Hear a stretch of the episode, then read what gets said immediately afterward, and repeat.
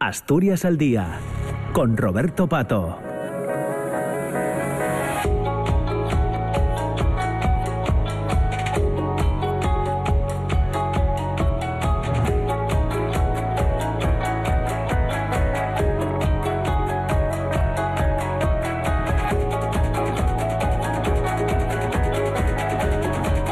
Diez de la mañana y siete minutos, ya nos hemos puesto al día con el boletín de noticias de las de las 10 y continuamos eh, con Asturias al día en esta segunda parte, en, eh, hoy viernes, día 1 de marzo eh, desde la Junta General del Principado, como, como estamos cada viernes. Ya les decía al inicio del programa que desde hace unas semanas estamos invitando a participar con nosotros a representantes de los eh, grupos políticos eh, en el Parlamento para charlar con nosotros y, hoy es uno de esos días para charlar en esta segunda parte, al margen de lo que hablemos en, en la primera, ¿no? con, con todos los grupos en común. Hoy en este espacio de entrevista hemos invitado a, compartir con nosotros este espacio a Carolina López, que es la portavoz de Vox, que ya está con nosotros. ¿Qué tal, Carolina? ¿Cómo estás? buenos días. Buenos días, Roberto. Muchas, muchas gracias por, eh, bueno, por compartir este tiempo con nosotros y, y con nuestros eh, oyentes en esta segunda parte de, de Asturias al Día. Eh, bueno, Carolina, eh, empezamos. Mm, tienes ya una trayectoria política eh, que comenzó en Tineo, que es, el, tu consejo, es de, donde eres, concejala en el Ayuntamiento de Tineo y desde las últimas elecciones autonómicas, diputada, eras la cabeza de lista, la candidata de, Vox en, Asturias, tienes un escaño en la Junta General del Principado. Eh, luego hablamos un poco de Tineo, pero ¿cómo está resultando esta experiencia en, la Junta? Ya llevamos un periodo de sesiones que finalizó con el año 23 y estamos ya en el segundo periodo de sesiones. ¿Cómo, cómo ves, eh, cómo, está resultando para ti esta experiencia? Pues al final es una experiencia muy similar ¿no? a, la que, a la que viví en Tineo como concejal, porque al final en el Ayuntamiento de, de Tineo gobernaba el Partido Socialista, aquí en el Gobierno del Principado de Asturias también gobierna el Partido Socialista y te encuentras exactamente el mismo modus operandi que es eh, la falta de transparencia, la falta de gestión, eh, el engaño ¿no? o, la, manipulación, y al final ves un partido que está más pendiente de, mm, sus intereses partidistas que de verdad, de, verdad solucionar los problemas de, los asturianos. Entonces, salvando que hay competencias locales y competencias autonómicas, lo que estoy viendo es exactamente pues, pues lo mismo. ¿no? Bueno, la, dinámica de funcionamiento cambia un poco, ¿no? O digo, digo a la hora de de presentar las iniciativas. En no sé si es más complicado en un ayuntamiento o en la Junta General, ¿no? Para... Eso sí, aquí está como más eh, en Es otra cosa, ¿no? es, otra liga. Sí, a nosotros nos hubiera gustado porque ahí el Partido Socialista también pues eh, se niega, ¿no? A, tener más cupos para poder presentar más iniciativas porque al final pues estamos aquí, ¿no? Para, para proponer, hacernos escuchar a los asturianos, hacernos eco de sus necesidades y hacer eh, propuestas que mejoren pues esas, esas problemáticas. El Partido Socialista en este caso no no ha querido aumentar los cupos y es un poco la, diferencia, ¿no? Lo que es el, hermetismo que hay en cuanto a, la actividad parlamentaria en, los plenos o en, o en las comisiones, que está todo como más limitado, los tiempos y demás. Es más rígido. Más rígido, sí. Entonces eso también demuestra un poco que, la falta ¿no? de, de, compromiso que demuestra el Partido Socialista que no quiere realmente escuchar cuando limita a los grupos de la oposición a que participen más de la, de la actividad política, que puedan hacer más propuestas o que puedan tener más tiempo de, intervención para, para, debatir o hablar las cosas. Eh, ya decíamos que comenzaba tu trayectoria política en Tineo. Eh, ¿qué, te, llevó a, la política, a encabezar eh, una lista para conseguir la alcaldía de, de Tineo, de tu concejo? Bueno, yo como una, como una ciudadana más, como una española más, estaba desencantada ¿no? con la situación política que, teníamos en general en España y en particular aquí en, en, Asturias. Y yo no, no me creía ningún partido político, siempre, siempre lo he dicho, de hecho nunca, nunca llegué ni a, ni a votar porque no, no creía en, en la palabra de nadie, ¿no? Hasta que, hasta que escuché a Vox, escuché a, a Santiago Bascal en ese Vista Alegre y, y me sentí pues muy identificada porque al final es un partido que defiende que representa ¿no? los valores en los que yo en los que yo creo. Y, bueno me afilié al partido y se hizo esa propuesta y, para y para adelante no para para bueno para trabajar para defender esos valores y esas ideas que, el Partido Socialista y, casi todos los partidos han, han abandonado y que están perjudicando gravemente la situación de nuestro país la situación de España y la situación sobre todo de las zonas rurales. ¿Qué Asturias ves desde el escaño de la Junta General? Veo la misma Asturias que, veía en el 2019. Nosotros que estamos en, a pie de calle, hablando continuamente con, los asturianos, eh, haciéndonos eco ¿no? de, las, de las necesidades, escuchando que es tan importante, pues vemos la misma, la misma Asturias. Claro, aquellos que se encierran en, en este palacio de cristal y que están solo eh, por y para trabajar aquí en, no salen de la Junta, ¿no? Pues eh, tienen una realidad de Asturias muy diferente a la que a la que existe. Y lo vemos todos los días cuando hay un debate en, comisiones en pleno como el Partido Socialista ve una Asturias diferente a la que nosotros vemos que es la real. Es la real porque estamos en la calle ellos ellos no no entonces eh, no cambia que uno esté en la junta o no o que o que estemos en un pleno. Asturias sigue estando igual o peor porque hay muchos sectores que están peor que en el 2019, pero, pero lo que es la perspectiva de lo que es Asturias y, del sentimiento que tiene uno por Asturias no cambia. Bien. Em, bueno, eh, lo, vemos, eh, lo vemos en el programa, en, aquí en Asturias al Día, cuando eh, participáis los grupos políticos. bueno, hay rifirrafes políticos. Es, es, es, evidente, ¿no? También, también la política tiene, tiene esa parte.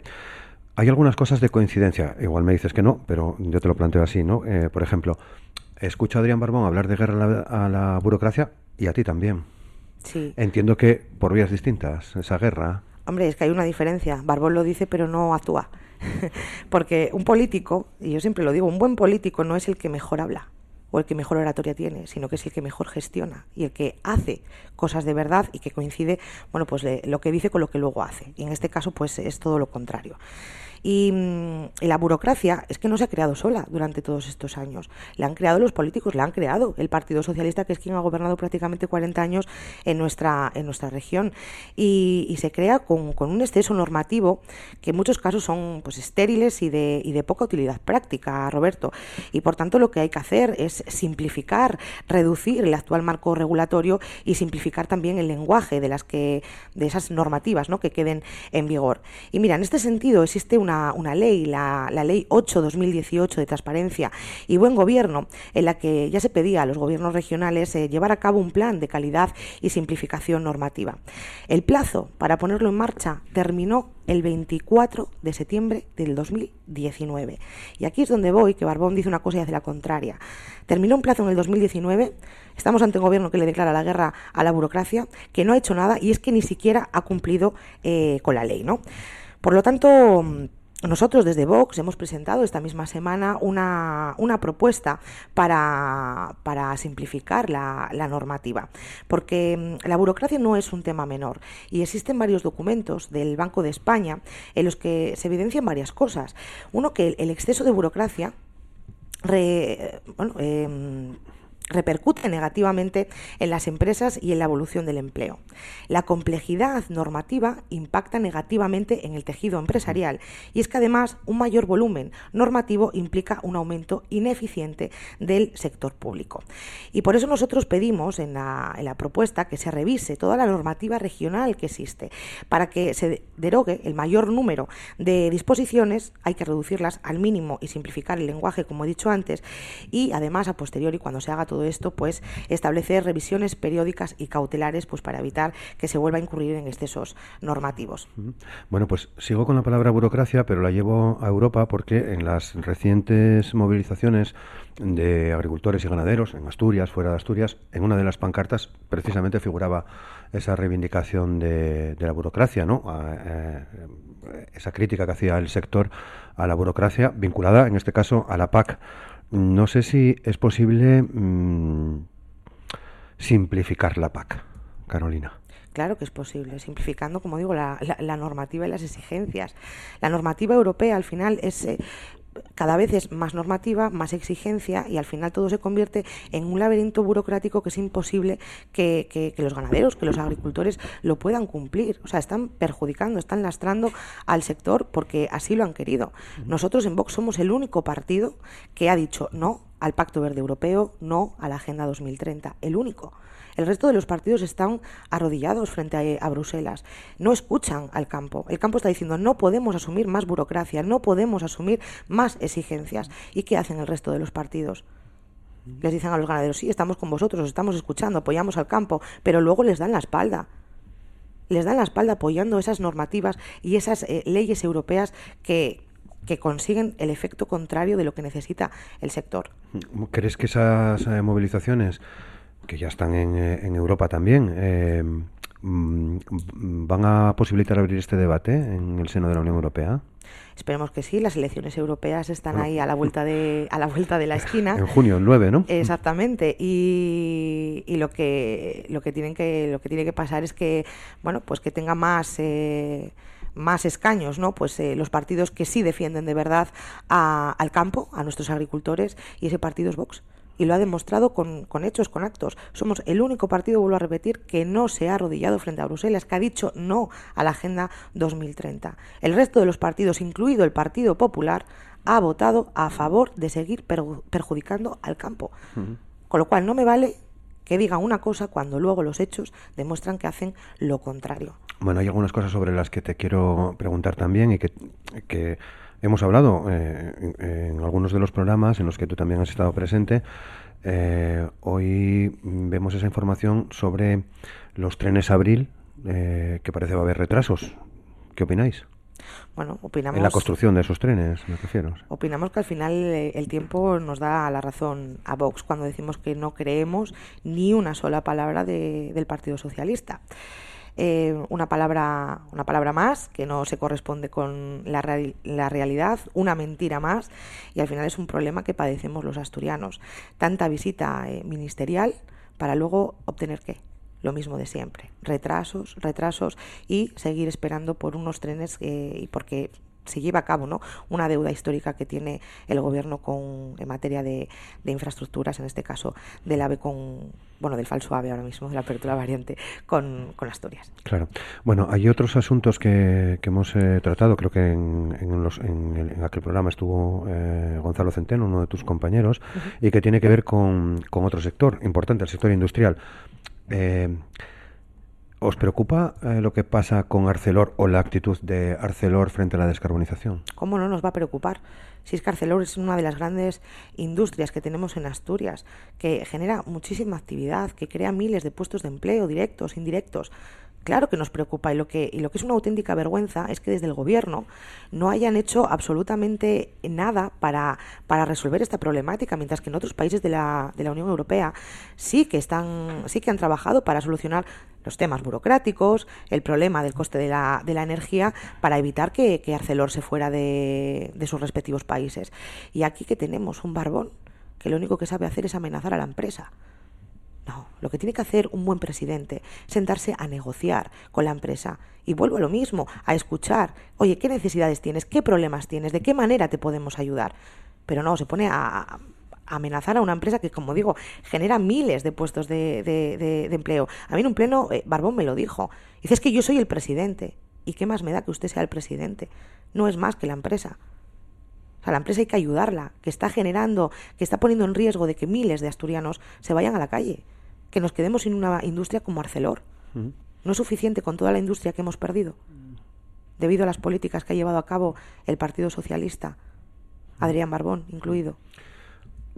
En alguna ocasión lo hemos planteado, te lo planteo ahora, respecto a Arcelor. ¿Debería Arcelor tener eh, un mayor compromiso con, con Asturias, teniendo en cuenta que recibe dinero público también? Claro, eh, pero es que el compromiso de Arcelor con Asturias está ahí, en el momento que él quiere seguir aquí en, en Asturias, mm. pero necesita que se le solucionen dif diferentes problemas que, como digo, en otros países sí mm. han actuado. Y aquí, pues tenemos la medida estrella del Partido Socialista. Hay que esperar. ¿A qué? No han hecho absolutamente nada. Hay un tema burocrático, solucionemos el tema burocrático. Hay un tema energético, vayamos a poner solución al tema, al tema energético. Si ellos dicen que solucionan los problemas, tienen una gran negociadora, según Adrián Barbón, la mejor negocia negociadora reconocida por todo el mundo, pues que, pues que negocie, con, que negocie de, de manera acertada por el bien de, de, Asturias y que se deje de amenazar a una empresa que genera riqueza y que ayuda a fijar población en Asturias. Bueno, más asuntos que tienen que ver con la Junta General. Se conocían hace unos días eh, eh, uno de los datos en relación a la a los presupuestos, en concreto a la ejecución presupuestaria de 2023, del 89,1%. ¿Qué te parece, qué te dice esa cifra de ejecución presupuestaria? Bueno, una cosa es ejecutar y otra cosa es movilizar. Y lo que ha dicho el Partido Socialista es que ha movilizado de las partidas presupuestarias hasta alcanzar eh, un grado del, del 90%. Cuando esas partidas estén ejecutadas, que no movilizadas, serán unos presupuestos que se hayan cumplido. Mientras tanto, lo único que han hecho, que han hecho es movilizar el dinero de, de, unos departamentos, digamos, a otros, pero no están ejecutados porque las obras no están hechas ni están, vamos, no están visibles, ¿no? A, a la cara de, de los asturianos. Por lo tanto, está muy bien que hagan ese juego de palabras, pero hay que ir siempre con la verdad por delante. No votasteis a favor de los presupuestos, ¿no? Eh, no, nosotros no votamos a favor de los presupuestos, tal y como lo, lo bueno, eh, nosotros de hecho hicimos una, propusimos, ¿no? Una, una enmienda a la, a la totalidad de los presupuestos. Hablamos de todo el gasto superfluo que había en, en los presupuestos, que, que, deberíamos de eliminarlo y destinarlo a lo verdaderamente importante, que es a mejorar los servicios públicos que reciben los asturianos, las carreteras, las telecomunicaciones y, y no a seguir pues eh, despilfarrándolo de la manera que hace el Partido Socialista en en algo que no, que no sirve para mejorar la vida de, de los asturianos, los sindicatos de clase, eh, los chiringuitos como la Jingua y, y demás, que, que es, es, dinero lapidado. El otro día hablábamos de la ley de impulso demográfico, estabas además en el programa la semana pasada, si no recuerdo mal. Eh, eh, nos decíais que ibais a, a, presentar enmiendas, ¿ya, ya las tenéis? Respecto a esta ley? Estamos en ello. Nosotros en ello, ya ¿no? hemos dicho que, que, la ley de reto demográfico es una declaración de intenciones, puesto que no recoge ni una, pero ni una medida concreta, ni una medida específica para solucionar el, el gran problema que tenemos con, con la despoblación lo que han lo que han hecho el Partido Socialista que ha demostrado que está pues eh, carente ¿no? de, de, de, ideas que no tiene que es incapaz de, gestionar en beneficio de es eh, coger el plan de Javier Fernández 2017-2027, que no ha obtenido los resultados positivos esperados, el plan del suroccidente 2015-2025, que tampoco ha obtenido los eh, resultados positivos esperados, y lo han agrupado en la ley de reto demográfico. Y estamos viendo cómo el Partido Socialista está más pendiente de obtener el máximo consenso posible de, por todos los partidos de la Junta General que realmente preocupado del, contenido de esa ley. Si no obtienen el consenso, no es porque sea, en nuestro caso, porque lo proponga el Partido Socialista. Si no tienen el consenso eh, unánime, digamos, es porque nosotros vemos que es una ley que es una cortina de humo, que no es suficiente y que no va a traer ninguna solución al gran problema que tenemos eh, por delante. Son todo futuribles, hay que hacer, hay que hacer, pero cómo y cuándo no lo indica. ¿Cómo lo haréis vosotros? Nosotros hay que fomentar y apoyar, a, o sea, apoyar y proteger a la familia. Uh -huh. Hay que ayudar a las madres que quieren ser madres y que por cualquier eh, circunstancia social, económica o familiar no pueden. La administración pública tiene que estar ahí para velar y ayudar y proteger ¿no? a, a, a todas estas mujeres que al final son personas vulnerables todos los jóvenes que estamos perdiendo en todos los años que se marchan de la región por falta de oportunidades, pues hay que hacer políticas para que se mejore la, la, situación empresarial, para que las empresas, los autónomos, las pymes puedan, puedan contratar y todos esos jóvenes no se tengan que ir de Asturias, que al final acaban desarrollándose, desarrollándose profesionalmente fuera de Asturias y acaban formando una familia fuera de Asturias, cuando la pueden formar aquí pero si no tienen empleo porque el Partido Socialista no legisla en función, en base a ello, pues evidentemente se van. El Partido Socialista lo, lo fía todo a la inmigración. La inmigración es cierto que ahora mismo está pues eh, compensando ¿no? la caída poblacional, pero al final es, eh, es una solución pues coyuntural, porque la mayor parte de la población de, de inmigrantes regresará a su tierra y eso al final fija población de una manera, de una forma eh, temporal. Los jóvenes hay que mirar por ellos, las empresas, el medio rural. Como sigan haciendo políticas para perjudicar al medio rural, tampoco fijaremos población. Ayer hablaba Jimena Llamedo que hacen políticas extraordinarias para el relevo generacional, pero si cada vez, o sea, el relevo generacional es prácticamente testimonial, tanto en la ganadería como en la pesca, que no habla la ley de reto demográfico del relevo generacional en la pesca. Uh -huh. O sea, hay muchas políticas para, para, hacer, muchas medidas para hacer, pero claro, hay que, hay que querer llevarlas a cabo y, y, escucharlas. Nosotros durante la legislatura pasada y durante esta ya hemos eh, realizado propuestas que van en camino a ello y han sido todas rechazadas. Hmm. Eh, hoy hablamos de los escuelines. Mm, mm, no, no, te voy a preguntar por ello, sino eh, para plantearte otro asunto. Em, otro de los grandes proyectos que estamos viendo, que de los que se está hablando en la Junta, es de la reorganización del mapa sanitario. La reorganización del mapa sanitario también lo hemos, eh, lo hemos dicho. Al final han presentado un plan que no está justificado y que no argumenta en ningún caso que, esa modificación vaya a solucionar los problemas sanitarios. Para nosotros es una es una cortina de humo que ha utilizado el Partido Socialista para intentar tapar los eh, nefastos datos que hay en cuanto a las listas de espera en atención primaria o las listas de espera eh, quirúrgicas que hay, en, que hay en Asturias que son cada vez peores, que incluso pues eh, hay más lista de espera ahora que un año después de la pandemia. Y, además que lo, lo han hecho al revés. Primero han propuesto su plan y luego se han dedicado a escuchar a los expertos, a los profesionales, a los especialistas. Hay que hacerlo al revés. Primero hay que escuchar, eh, ¿no? Eh, recoger las necesidades y luego plantear las soluciones. Y, y, la ordenación del mapa sanitario no plantea ninguna solución específica para, para solucionar estos problemas y además al final hay tres hospitales de referencia con, el nuevo reordenamiento que están en Oviedo, Gijón y Avilés. Lo que va a hacer es que se vayan a colapsar porque van a tener que atender más pacientes que vienen de las salas, además de perjudicar a todos los asturianos de, las salas que se tienen que desplazar durante más tiempo, hmm. durante más eh, kilómetros. Sí. Bueno, estamos ya agotando prácticamente el tiempo de, la, de la entrevista, son las 10 de la mañana y 27 minutos. Nos quedan algunos asuntos que tendremos ocasión seguramente volver a a, plantearte y a, conversar contigo en, este espacio. Te agradecemos que hayas compartido este tiempo con nosotros, Carolina. Muchísimas Muchas gracias. a vosotros por invitarnos y un saludo muy, muy, muy fuerte a todos los oyentes. Muchas gracias. Y a todos ustedes, ya saben, Termina Asturias al día, continúa la programación en la radio pública en RPA. Nosotros regresaremos el lunes a partir de las 9 de la mañana. Feliz fin de semana, gracias.